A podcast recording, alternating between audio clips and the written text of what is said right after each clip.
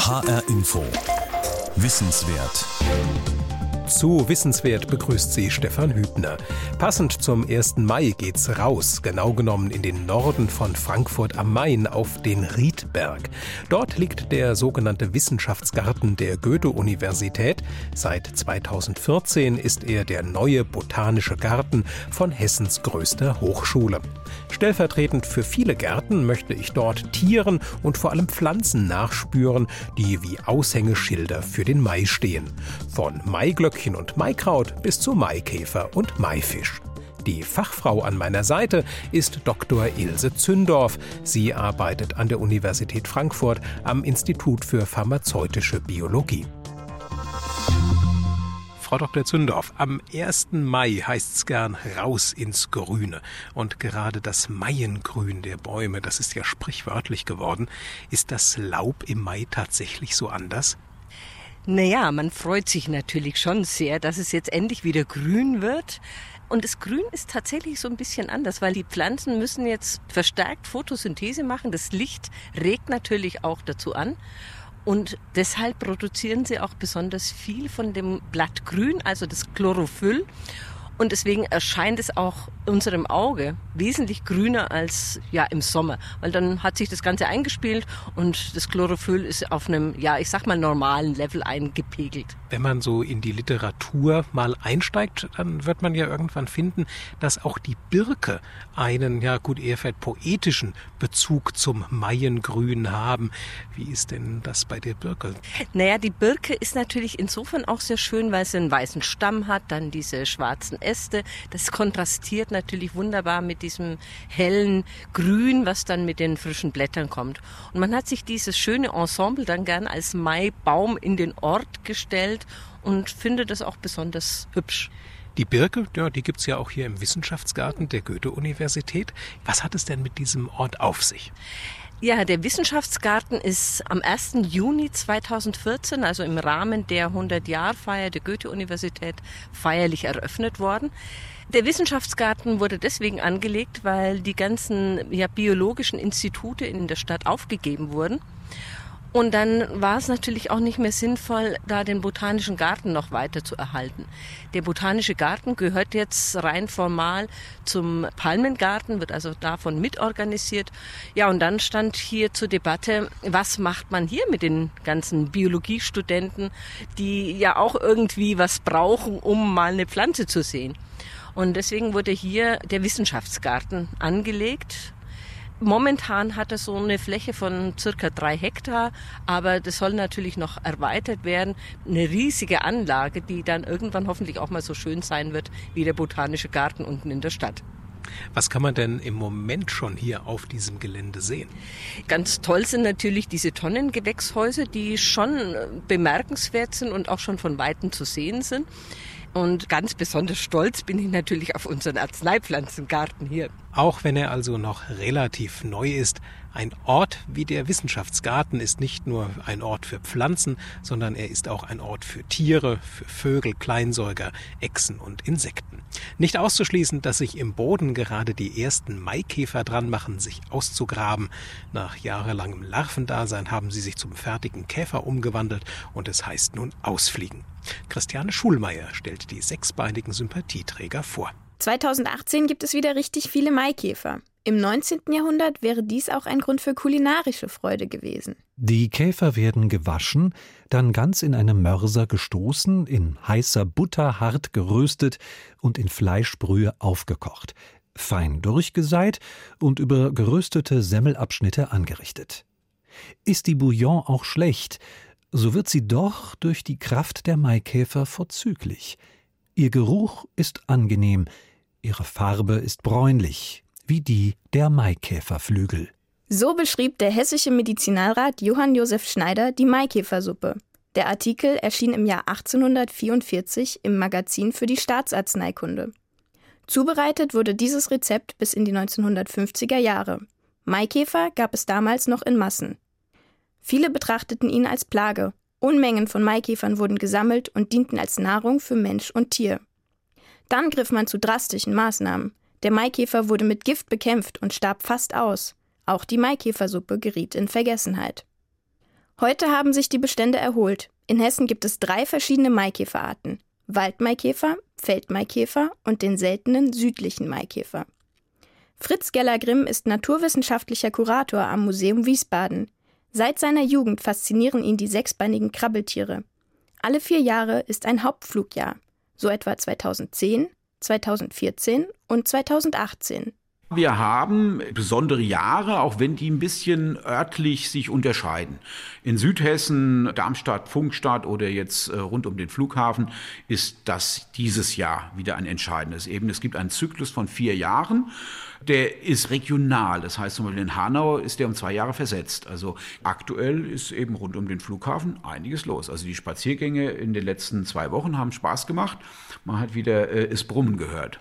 Bis der Maikäfer brummt, ist es ein langer Weg. Tatsächlich verbringt er nur einen Bruchteil seines Lebens als ausgewachsener Käfer.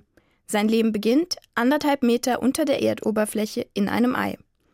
Aus diesem schlüpft die Maikäferlarve, der sogenannte Engerling.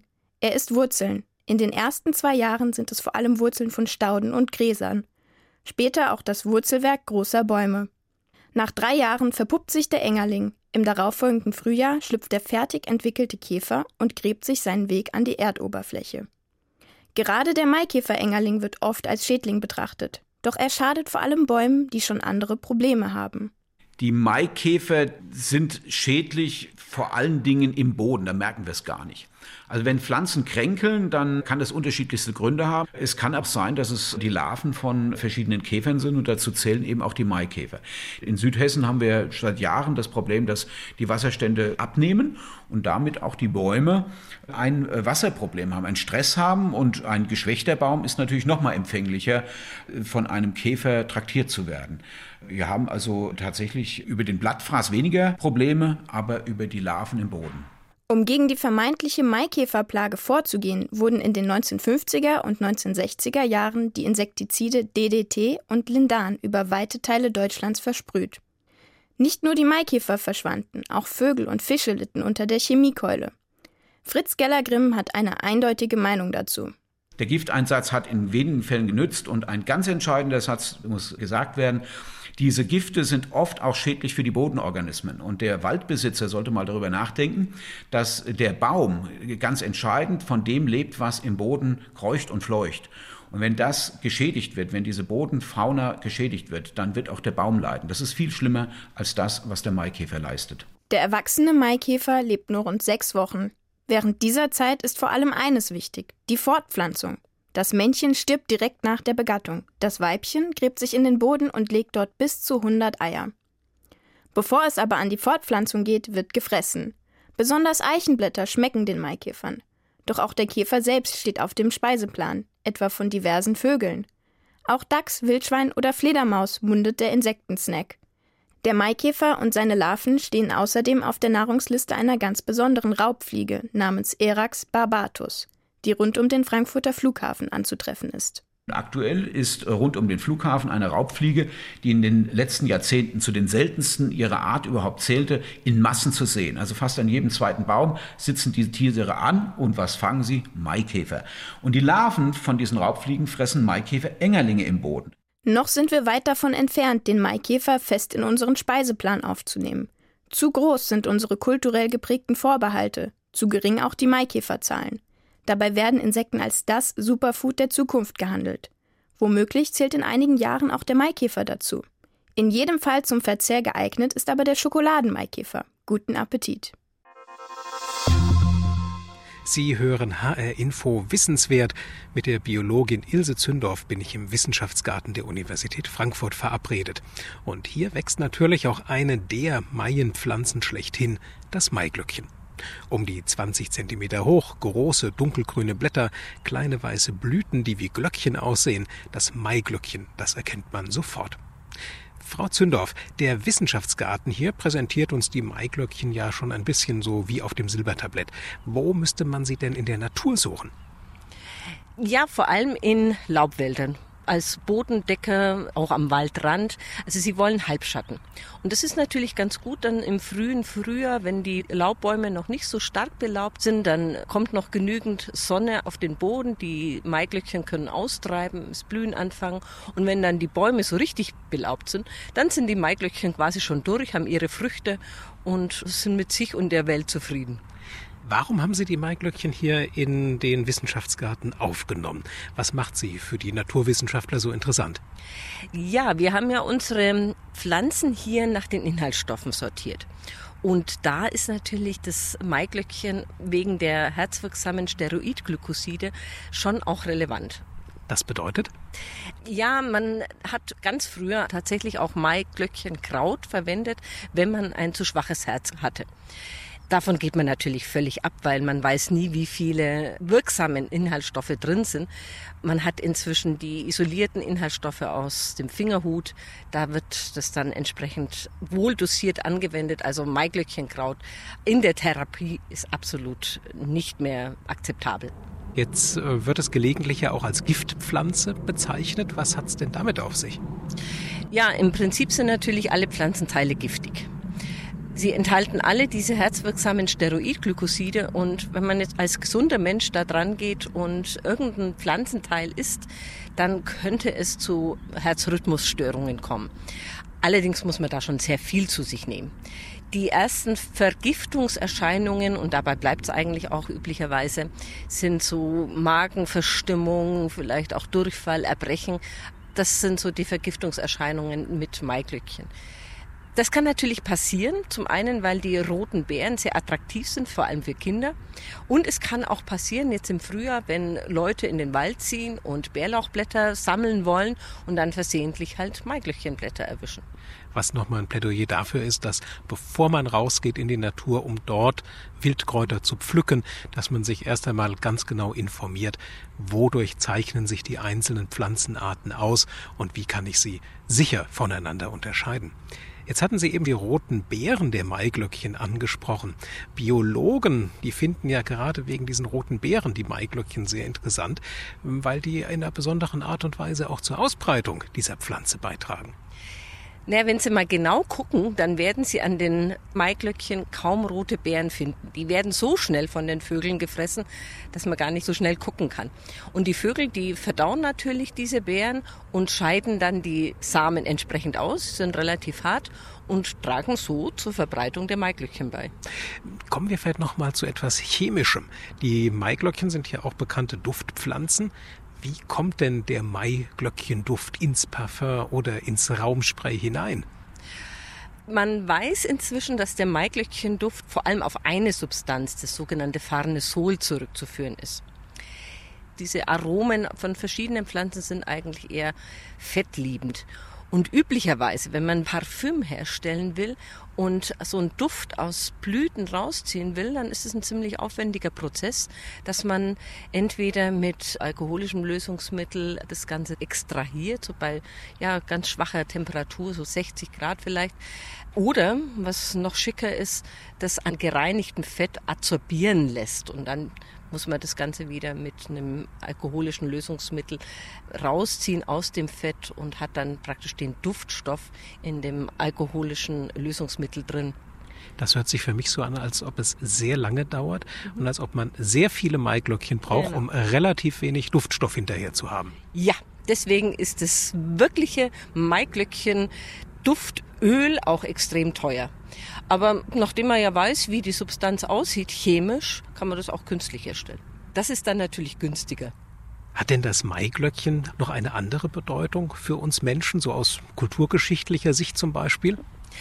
Naja, also das Maiglöckchen hat natürlich auch mit Frankfurt und Johann Christian Senckenberg eine besondere Gemeinschaft, weil der Arzt, Naturwissenschaftler, hat über das Maiglöckchen promoviert und über seine Wirksamkeit. Ansonsten ist das Maiglöckchen ein Glücksbringer. Man sieht es nicht selten, dass Brautsträuße im Mai mit Maiglöckchen erstellt werden. Und es hat natürlich auch so eine gewisse Assoziation zu Demut, Keuschheit, Sauberkeit. Es ist so ein Mariensymbol, so ähnlich wie auch die Rose Das unterstreicht nochmal, wie vielfältig das Maiglöckchen eigentlich ist. Und ja, nicht zuletzt deshalb, denke ich, ist es auch so bekannt. Eher unbekannt ist hingegen der Maifisch. Der Maifisch, das ist eine Art Hering, noch bis Anfang des letzten Jahrhunderts schwamm er vom Meer bis in den Rhein und in dessen Nebenflüsse hinein. Heute ist der Maifisch nahezu ausgestorben, er soll aber von Hessen aus wieder in Deutschlands Flüssen angesiedelt werden. Christiane Schulmeier berichtet. Auch ihn hatten die Deutschen einst buchstäblich zum Fressen gern, den Maifisch. Noch um die vorletzte Jahrhundertwende zog es ihn jährlich aus der Nordsee in den Rhein und dessen Nebenflüsse. Der silberfarbene Verwandte des Herings legte hier seine Eier. Ein typischer Wanderfisch also. Wie der Name Maifisch sagt, wanderte er stets zwischen April und Juni. Ein Grund zur Freude für die Menschen am Fluss. Man muss sich vorstellen, dass zu den Zeiten, als die Population noch groß war, wirklich unfassbare Mengen von Maifischen den Rhein heraufkommen. Wahrscheinlich waren es einige Millionen und Sie können sich vorstellen, dass das für die Fischer und für die Menschen entlang des Stroms zu dieser Zeit eine Hochsaison war. Für die Fischer, weil sie Geld verdienen konnten, für die Gasthäuser, und für die Konsumenten entlang des Flusses, weil ihnen da wirklich eine extrem schmackhafte Art zur Verfügung stand in großer Menge. Dann gibt es auch Dokumente aus dem späten 19. Jahrhundert, aus dem frühen 20. Jahrhundert, die das noch zeigen, als Maifische wie Sauerbier an den Brauhäusern entlang des Rheins und des Mains angeboten wurden. Und ja, der Maifisch war damit gleichzeitig eine Art schwimmender Frühlingsbote, der den Wonnemonat Mai einläutete und damit eine lebenswerte Zeit. Erzählt Dr. Andreas Schabert vom Rheinischen Fischereiverband von 1880 in Siegburg. Zur kulinarischen Beliebtheit der Maifische trug sicher auch bei, dass gerade die Weibchen mit bis zu 80 cm Länge recht groß werden. Dabei bringen sie bis zu 4,5 Kilogramm auf die Waage. Von einem Maifisch kann man also gut satt werden.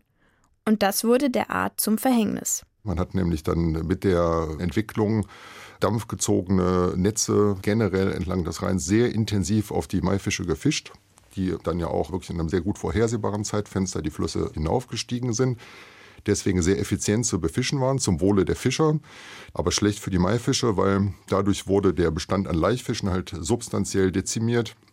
Und dann kamen in dieser Zeit eben auch andere Faktoren hinzu, die dem Maifisch zugesetzt haben.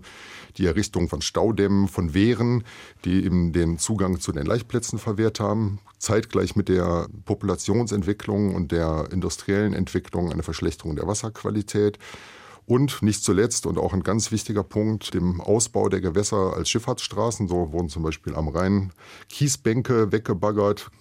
Und all dies führte dazu, dass der Maifisch dann in sehr kurzer Zeit innerhalb des frühen 20. Jahrhunderts, also in den 1920er, 1930er Jahren, verschwand. Seit den 1950er Jahren ging man davon aus, dass der Maifisch im Rhein ausgestorben war.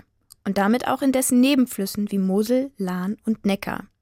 Das Umdenken zugunsten des Maifischs setzte erst rund 40 Jahre später ein, mit der Sandos-Katastrophe 1986.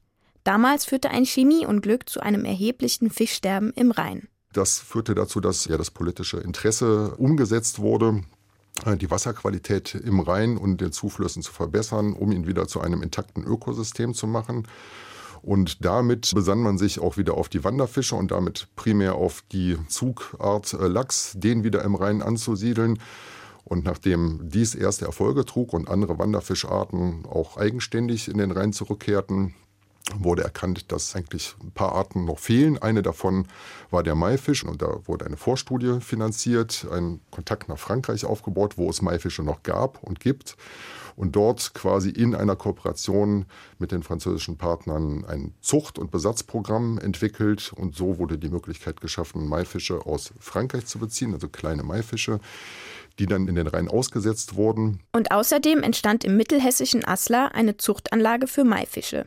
In ihr sollte herausgefunden werden, ob die Jungfische aus Frankreich auch im Schutze menschlicher Obhut zu fortpflanzungsfähigen erwachsenen Tieren heranwachsen können. Denn irgendwann will man nicht mehr auf Wildtiere aus anderen Gegenden Europas zurückgreifen müssen. An dieser Stelle gibt es zwar noch einiges zu tun. Gleichwohl, sagt Andreas Schabert, bei der Wiederansiedlung des Maifischs in Deutschland gibt es erste gute Erfolge. Wir haben eine Studie begonnen, in der wir versuchen, die Maifische auf ihren Laichplätzen zu zählen. Und das ist uns letztes Jahr zum ersten Mal gelungen. Konnten in der Nähe von Koblenz zum ersten Mal einen aktiven Laichplatz von Maifischen bestimmen und dort eine große Anzahl von Maifischen bei der natürlichen Fortpflanzung beobachten. Das wird in diesem Jahr auch in den hessischen Oberrheinbereich ausgedehnt. Und wir wissen, dass seit 2013 sich die Fische also nicht nur leichen, sondern dass auch tatsächlich Nachkommen aus der natürlichen Reproduktion hervorgehen und die Population inzwischen unabhängig vom Besatz sich zu entwickeln beginnt. Das ist also das Ziel, was wir verfolgen, mit dem Besatz einen Initialpunkt zu setzen für die Entwicklung einer Population bereits erreicht ist. HR Info. Wissenswert.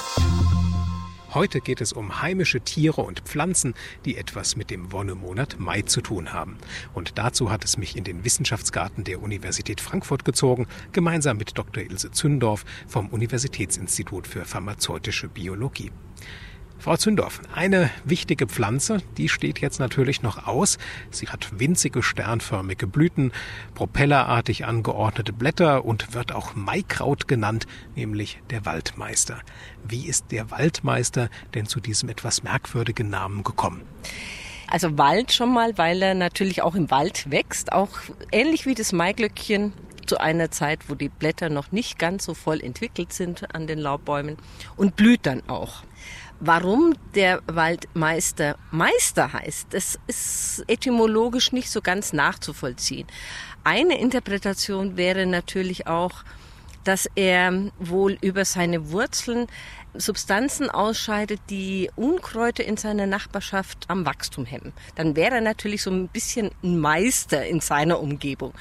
Man spricht auch davon, dass er so als einer der ersten Pflanzen im Wald wächst und blüht. Aber naja, so ganz nachvollziehen kann man eigentlich diese Bezeichnung nicht. In was für Waldteile müsste man denn vorstoßen, um Waldmeister mal in der Natur zu finden? in lichten Laubwäldern, die relativ feucht sind und ziemlich humusreich sind. Für Otto Normalverbraucher ist der Waldmeister ja die Pflanze, die man als Geschmacksträger aus der Götterspeise kennt, aus der Bohle, aus dem Eis, weil er nun mal eben ganz unverwechselbaren Geruch und auch einen ganz unverwechselbaren Geschmack hat. Aber was ihn da für uns so attraktiv macht, das ist auch gefährlich, nicht wahr? Ja, der Duftstoff und der Geschmacksstoff ist das sogenannte Kumarin. Und dieses Kumarin hat so einen negativen Beigeschmack, weil jeder erinnert sich kurz vor Weihnachten immer wieder an die Zimtplätzchen-Diskussion. In übermäßigen Mengen genossen kann Kumarin durchaus zu Leberschäden führen. Also insofern muss man da ein bisschen vorsichtiger sein, auch mit dem Waldmeister.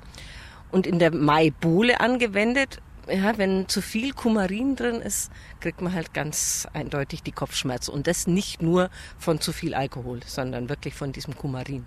Das heißt, wie viel Waldmeister sollte man in die Bohle hineintun und ab wann wird es gefährlich? Also man sagt ungefähr so drei Gramm frisches Kraut pro Liter Bohle und dann eben nicht drin lassen, einweichen, sondern einfach nur mit dem Wein übergießen, dass man dann halt den Geschmack rauszieht, aber nicht zu viel in die Beibohle reinkriegt. Wo wir gerade beim Thema Essen und Trinken sind. Sie haben mir im Vorgespräch erzählt, dass der Waldmeister eine Verwandtschaft zu einer ganz wichtigen Nutzpflanze noch hat. Ja, man sieht es ihm eigentlich nicht so wirklich an. Aber er ist eigentlich der nächste Verwandte hier zu Lande zum Kaffee. Also er gehört in die gleiche Familie wie der Kaffee. Und nachdem wir vorhin ja schon auch über das Maiglöckchen gesprochen haben, sollte man nicht für möglich halten, dass Maiglöckchen eigentlich mit unserem leckeren Königsgemüse Spargel verwandt ist. Gehört also da auch in die gleiche Familie. Also manchmal ist es für den Laien vielleicht etwas unersichtlich, wieso die Botaniker die Verwandtschaftsbeziehungen so ziehen, aber sie haben ihre Gründe. HR Info Wissenswert mit Dr. Ilse Zündorf vom Institut für pharmazeutische Biologie der Universität Frankfurt. Wenn Sie den Wissenschaftsgarten der Frankfurter Goethe-Universität selbst einmal erkunden möchten, am 13. Mai gibt es von 11 bis 17 Uhr ein Frühlingsfest im Wissenschaftsgarten. Der Eintritt ist frei, der Garten befindet sich auf dem Universitätscampus Riedberg. Das war HR Info Wissenswert. Heute rund um Tiere und Pflanzen, die den Mai im Namen tragen. Wenn Sie diese Sendung noch einmal nachhören wollen, finden Sie sie als Podcast unter hrinforadio.de, genauso wie viele andere Wissenswert-Sendungen auch. Und natürlich sind sie auch in der ARD Audiothek App fürs Handy zu finden. Mein Name ist Stefan Hübner.